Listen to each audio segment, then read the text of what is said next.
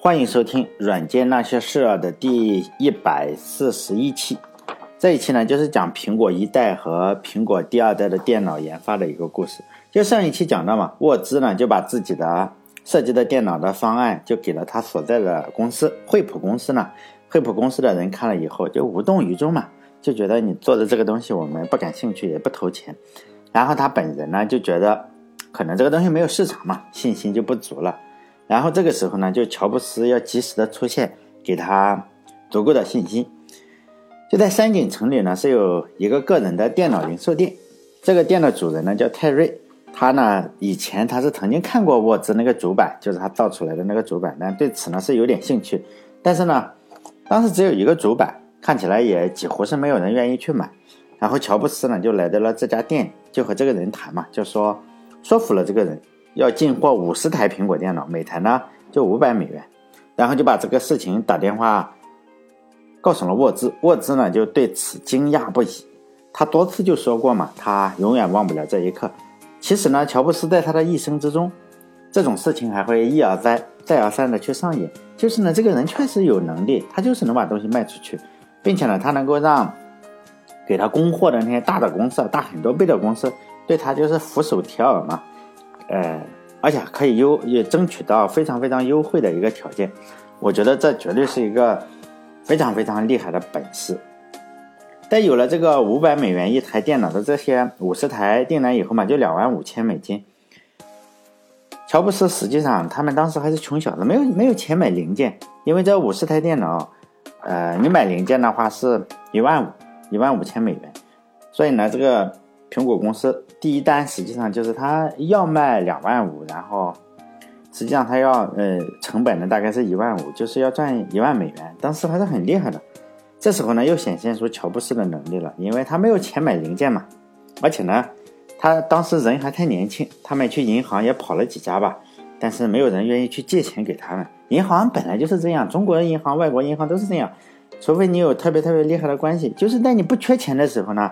银行就希望你能借点钱，然后给他点利息。等到你真的要要借钱的时候，缺钱了，你说我要买个房子，是吧？他就觉得不行，你这个 要是还不起怎么办？因为当时就是这个情况，一看就是两个年轻人，看起来也不像是有钱的，因此银行就不借。等到乔布斯以后很有钱了，肯定又借了。当然，就是乔布斯就开始没有办法从银行借钱，就开始从其他地方借嘛。他就和他的同学，还有就他同学的老爸。借了个五千美元，当然还差不少钱嘛，还差一万。然后乔布斯就直接打电话给他供货的那个电子电子设备公司嘛，叫克拉默电子公司，希望说我卖了，先先给我零件是吧？我卖了这个电脑就把钱再给你。如果一般人的话，你一个小屁孩是吧？二十多岁，二十一岁，这绝对可能就是太异想天开了。但是呢，乔布斯就真的让这个公司。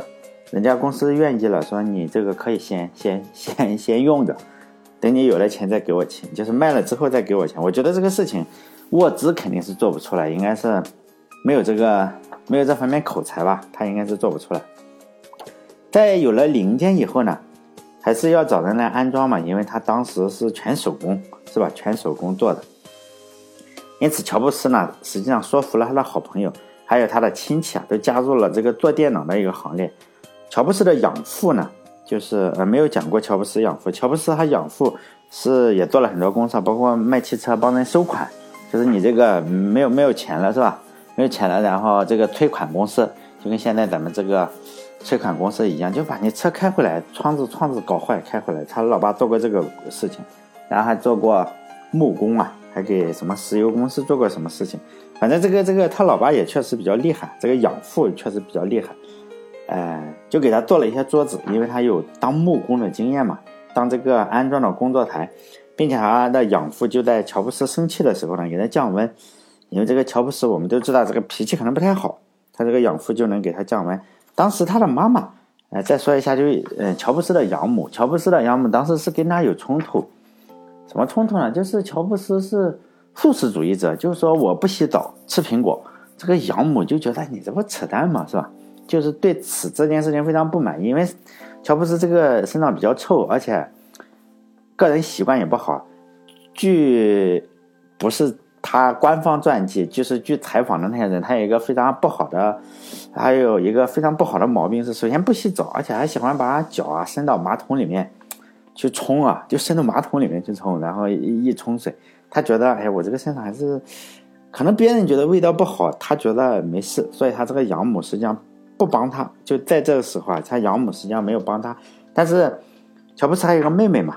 乔布斯他妹妹都怀孕了，哎，还过来帮他，这个都是，呃，非官方传记哈，非官方传记上写的这件事情，呃，就是不，反正呢，就是一大堆人来帮他去装这个东西嘛，装这个软件，呃，汉城主板，就苹果一号呢，实际上它售价并是六百六十六点六六，因为他想卖五百，但是还有利润嘛，就是再加上个百分之三十的利润，不管怎么说，这台简单，当时。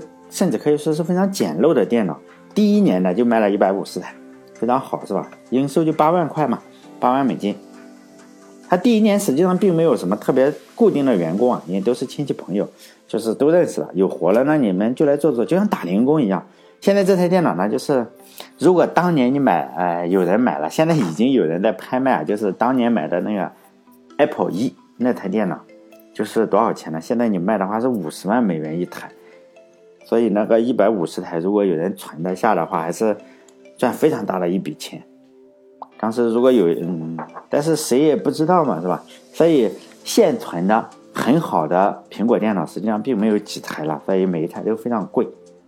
随后呢，沃兹第一台看起来卖的还不错啊，沃兹呢又开始做第二台电脑，就苹果二号，这就是。这个台电脑就还比较有名，比苹果一有名，但是呢，现在收藏的价格比苹果一还是要便宜很多。就这台电脑研发的时候呢，乔布斯呢和沃兹就发生了第一次冲突。就这次冲突呢，你就可以看出两个人之间的巨大的差别。但这次冲突算是每个人也不能算谁赢了，反正都都各让一步吧。总体来说，乔布斯是赢了，所以呢，以后几乎所有乔布斯的产品实际上都有这种鲜明的特征，就是呢，我的产品给用户的自由度非常非常小，所以呢，以后现在我们买苹果电脑也好，还是苹果的台式机 iMac 或者是 MacBook 也好，还是苹果手机也好，实际上用户的自由度是非常低的，你不能换东西，就是这个样。你这个苹果电脑，你拆拆起来非常难。你想说，哎呀，我想加条内存是吧？其他电脑比较好加，他说我这个不行。其他电脑还可以换 CPU，你这个苹果电脑 CPU 直接焊在上面。实际上，在苹果二的时候，乔布斯就已经有这种性格了，就是说我要给用户的自由度非常的少，你你就是升级啊都不方便，也就是不在乎和以前是不是兼容，我不在乎和一是不是兼容。以后我出电脑，包括以后他出的什么 Lisa 电脑，就是说我我你不兼容就拉倒是吧？不兼容也没关系，所以呢，苹果是经常做出这种领先一些，比如说我它是苹果电脑是苹果手机吧，可能就是说现在的苹果手机这个电池不能更换，以前诺基亚都是可以换啊，但是苹果手机不能换。然后苹果电脑第一次加入光驱，然后后来也是第一个取消光驱，它也是第一个加入这种。软驱，后来他也取消软驱，反正就是这种事情，他经常引引领这个潮流吧。包括他说我这个屏幕不能有键盘，以前大家诺基亚都用键盘，黑莓也都用键盘，苹果说不用键盘，现在没有人用键盘了，所以手机都这个样子。现在比如说买小米也好，还是买华为也好，还是买 LG 什么三星也好，都没有很少很难买到配键盘的手机啊。与乔布斯这种性格相反呢，就是说沃兹呢是非常的开放，他非常希望说用户啊，你要了解我这个电脑所有的细节，从硬件到软件，我这个说明书都打好，就是这个 规格都跟你说好，怎么拆，怎么什么东西，都告诉他的用户。但是乔布斯当时的态度就是说呢，用户你根本就不知道什么是好坏嘛，必须要让我这个乔大爷、乔布斯大爷来告诉你什么东西是好，什么东西是坏。就用户你我也不做什么用户调查，我说的好就是好，就这种性格嘛。沃兹呢，当然仍然是苹果电脑二号的主要设计者，他花了很大的精力来做什么？就扩展槽，但是还不叫 PCI 啊，哈，就这个扩展槽可以安装不同的设备，比如说你想增加音音响的功能呢，你就诶插上一个这种声卡，就这样增加电脑的功能。这也是以后 IBM PC，就是咱们现在兼容机所采用的一个方法，一直延续到今天。实际上，这个设计的鼻祖就是沃兹，以前电脑都不这样做。沃兹的想法呢，就是说，呃，我这个电脑就是自由度，呃，可以自由扩展的一个机器啊。你只要购买相相，只要与它我这个规格兼容的硬件，插在电脑的扩展槽上，你就可以用了。但乔布斯就认为这就多此一举嘛，根本就不用什么扩展设备。你你想要声卡的话是吧？我给你造个声卡，然后加五百美金，就这个样子，就这样卖。但沃兹这个人不这样认为，然后呢，两个人就发生了非常非常激烈的争论，最后就是各让一步了。当时沃兹是扩展槽是比较多，然后呢，最后保留了八个还是四个？可能四个还是八个，我忘记了。但我查，我记得以前我看过，但是后来我又不知道在哪里看过，反正是几个我不知道。可能是八个吧，但是呢，乔布斯说我要改进一下你这个电源的设计，因为沃兹当时使用的是传统的线性电源，就发热是比较严重的。呃，乔布斯呢就从他曾经工作的那个雅达利，就上一期说的那个雅达利呢，请他的同事叫罗德赫特来设计一个安静的电源，这就是现在的，嗯，就是说以前是线性电源，后来就改成了开关电源。这现在我们所有电脑啊都是用开关电源，就是比较安静。这也是，哎，乔布斯啊，乔布斯跟这个沃兹，实际上每每一个人，一个带来了扩展槽，一个是带来了这种开关电源。这两个人的性格呢，实际上是极大的影响了产品。但不只是我认为所，不只是嗯所有人嘛，我认为所有人这种，可能他们能力比较大呀，就是说。他做电脑改变世界，但是我们这种普通的小小人物吧，性格也是决定命运啊。因为我觉得我这四三十多年，四十四十年了快啊，跟别人打交道的话，还有做了电台以后啊，也觉得也就是这个样子。因为我最近又做了一个电台，啊就是说每次三分钟，主要是用来回答一下我儿子。我儿子经常听睡觉之前要听别人的电台，因为小孩嘛问题比较多，也比较烦，他他就喜欢听电台。因为我坐在这里嘛，他在床上睡觉的时候，他他他要听一个小时电台这个样，但他不听我这个电台，他从来不听这个软件那些事这个电台，就他听他呃他喜欢的电台那里呢，就非常多的观点我是不认同的，包括有一些观点就是别人的电台我总是觉得有点问题，比如说就就就就给我小孩听的这个电台就说呢。电脑的发明参考了这个算盘的原理，就中国算盘的一个原理，并且说呢，这个算盘非常先进。现在呢，还是要大力的提倡算盘，而且现在算盘又回教室了，非常好。就是说，现在因为算盘又小中小学生又在学计算盘，当然我就认为这是非常胡扯。所以呢，我就打算做一个电台，就是说，虽然我说的不一定正确，但是我认为他说的更不正确。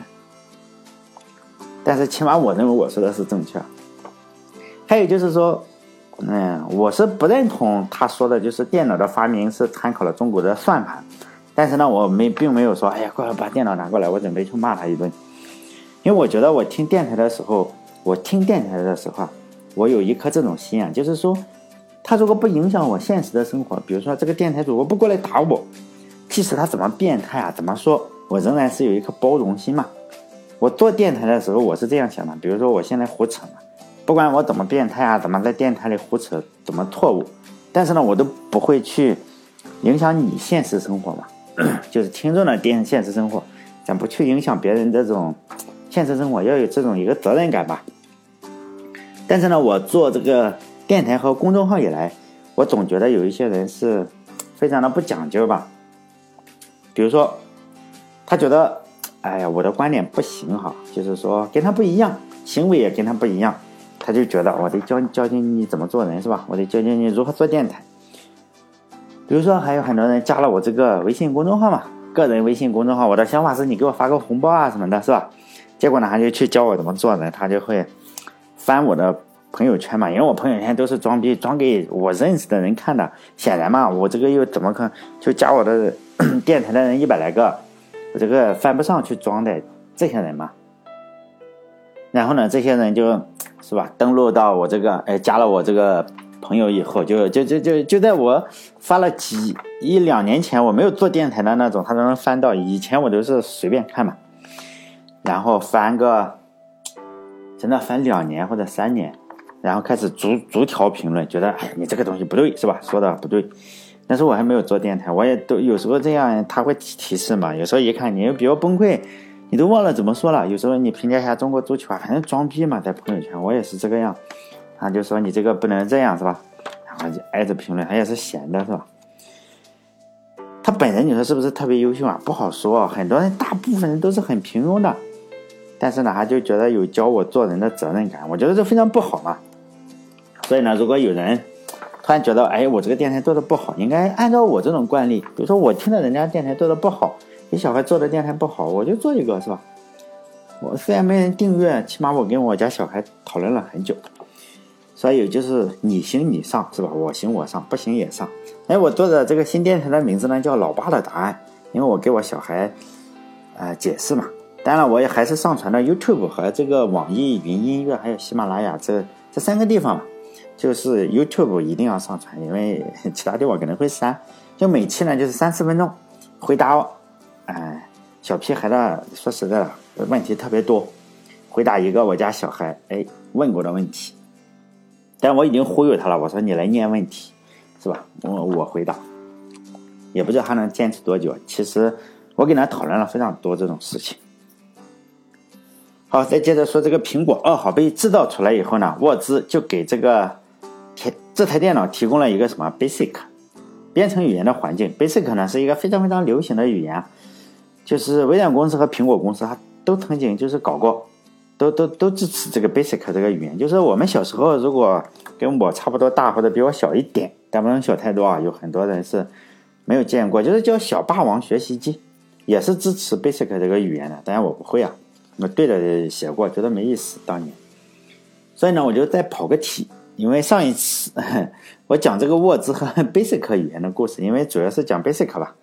这个这个 Basic 语言实际上已经绝迹了。就是说我曾经见过一个还在运行的 Basic 语言，是在一个给布啊，就是我们这个窗帘啊、窗帘还有床单印花，就是说印印花的这个这个厂子里见过。这个印刷机不是不能叫印刷机啊，就是印布机啊。就是说见过这个 Basic 语言，当时很惊讶。就是你要印什么图案呢？它这个图案是存在我这个软盘里，软盘里是什么？就是 Basic 语言写的。就是你要印什么图案，反正图案就那十几种、二十几种可能，或者是就十来种。嗯，每每换一个图案就换一个软盘，就就是用软盘，也当然也没有没有什么问题。现在软盘你还可以买到。人家也有一个复制程序，你软盘坏了是吧？你就换一个。我看是索尼的软盘，就那样，非常的非常的有用，就是 Basic 语言来存的，就执行一条 Basic 的命令，哎，这个这个印刷机就印布机啊就开始工作。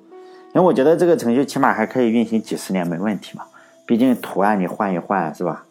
印布的，所以我觉得 当时很惊讶。所以呢，我就又想讲一讲 Basic 语言。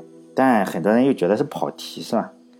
其实呢，我心中是有要有这样一个软件博物馆，就是呢，把每个年代最经典的一些软件硬件都装起来，比如说苹果一代啊，比如说 Windows 三点一，放在当年的软件装在当年的硬件上，然后比如说大哥大呀，或者是什么诺基亚，不要说只摆个样子，而是大家可以玩一下。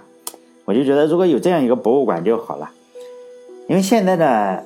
电子产品淘汰实在太快了嘛，就一年一个手机。我实际上我说实在的，我从来也没有搞清楚六点零、七点零，就安卓六点零、七点零有什么区别。八点零出来了，好像现在九点零又要出来了，就赶不上这个速度。所以有些人提议我说：“哎，你能不能讲讲手机啊？”说实在的，我这个对手机实在是比大部分人都没有研究，我根本就是人家我我喜欢看测评啊。人家说，哎，你看我这个两个样张是八百万啊，一千万，一千两百万，哎，你看这个曝光有什么区别？有时候他得告诉我哪个好，我觉得好像也是好，但是你让我自己看的话，说实在的，我觉得都差不多。哪个手机我觉得都差不多。当然，我比较推荐的两个吧，测评就是大米测评和 zl 就这两个，我经常看这两个，但也不是每期都看。所以呢，这个我没法满足大家。所以呢我还是专注讲这种老掉牙的段子嘛，就是 Basic 哈，Basic 一个真的是没有什么人用的语言。为什么讲它？因为很重要，我觉得 Basic 可能是广大爱好者特别喜欢的语言。因为本文的主角沃兹啊，还有微软的比尔盖茨，还有他的搭档，都曾经给 Basic 写过解释器。肯定是编程界的高手啊。所以这一期如果讲不完 Basic，肯定讲不完了，时间又要到了。下一期呢就接着讲 Basic。Basic 语言呢，实际上曾经长期的名声不太好。曾经有一个比较流行的说法，说你如果用 Basic 语言编程的话，你以后就成不了程序员，因为你的大脑已经坏掉了。这个言论呢，说这个言论的人比较有名，就是我们学算法课的时候啊，图论有个叫戴克斯特拉嘛，就是那个人嘛，算法图灵奖获得者，这个发明者，这个这个人也是个大喷子，他说了很多的经典语句哈。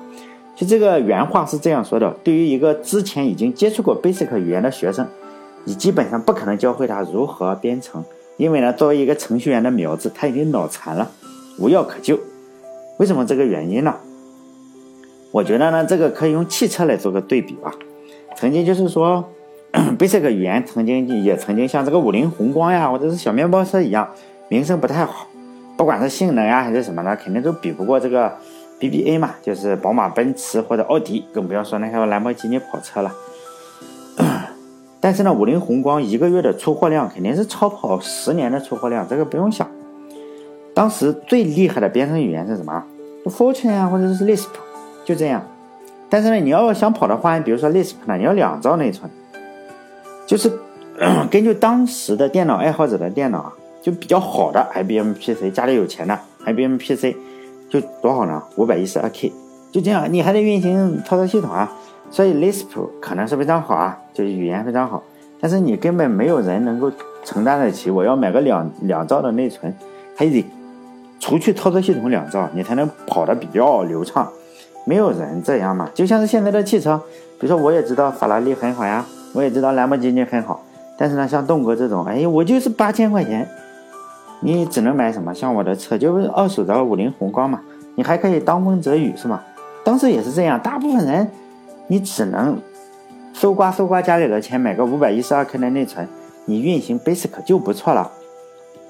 所以呢，我非常讨厌这种就是说何不食肉糜的答案。Basic 不好，你为什么不用 Lisp？五菱宏光不好，你为什么不开这个兰博基尼？就是因为对只有八千块钱的人来说，五菱宏光就是最好的车嘛。对五百一十二 K 的那种内存的电脑，这个 Basic 就非常好。五菱宏光就非常皮实嘛。这个又耐用，空间又大，拉货还多，费用呢为保养费用非常低。比如说，就算在我们这个路上发生了刮蹭，是吧？你永远无法猜出这个五菱宏光这个车门一打开会下来几个人。只有等到你这个刮蹭完挨完揍以后，从地上爬起来，是吧？捂着被打破的头，看着远去的五菱宏光，你才明白这个五菱宏光这个空间大、拉人多是多么大的一个优点。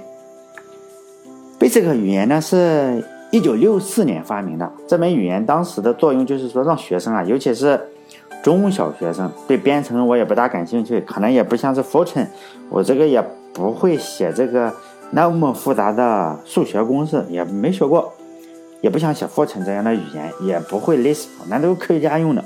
Basic 呢，只是就是说，刚最开始啊，就是两二十条，不到二十条，十几条指令。Basic 这个名字的含义呢，就是 Beginners All-Purpose。Symbolic Instruction Code 就是 Basic 的取得前面的首字母，翻译成中文呢就是初学者通用符号指令代码。但到了以后啊，越来越多的指令被加入了，比如说微软呢加入了这个呃一些东西，然后苹果呢就加入了一些东西，比如说 在那个呃苹果的好像叫 Apple Basic，然后微软的叫 M Basic，Microsoft Basic 吧。IBM 呢就叫 IBM Basic，任天堂的那个 Basic 呢也有叫 Family Family Basic，然后山寨咱们任天堂的这个小霸王学习机也有个 Basic，但我不知道，因为以前是成龙给他做这个呃广告，可能叫成龙 Basic。总而言之啊，Basic 就像是雨后春笋一样多了，让很多的初学者没有钱的人开上了五菱宏光。在二零一四年的时候。正好是五十年过去了嘛，就是从他出生，是 Basic 出生五十年纪念。当时有很多人，包括本文的主角沃兹，还包括采访了比尔盖茨，都有一些相关的文章来纪念一下这个伟大的语言。当然名声不是很好，就像是呃这个五菱宏光可能卖了几几几几亿千万辆了，是吧？法拉利一辈子可能卖掉一百万辆这个样子，我也不知道，我是瞎猜了。可能一百万辆还都卖不掉。所以呢，下一期就讲这个 Basic，就就 Basic 可能有几亿台设备都有了，这个 Lisp 是吧？我们就不说了。下一期讲这个 Basic 的时候啊，主要是参考就是二零一四年我看到过的，就是五十周年的那些纪念文章啊，包括纪念的视频啊，包括采访这个比尔盖茨啊，采访就是沃兹啊，沃兹写了好长的一篇文章。就这一切的时间又到那了，希望大家关注我的微信公众号“软件那些事”六个字哈。还有我的新电台叫老八的答案，真的是谢谢大家，这一期就结束了，下期再见。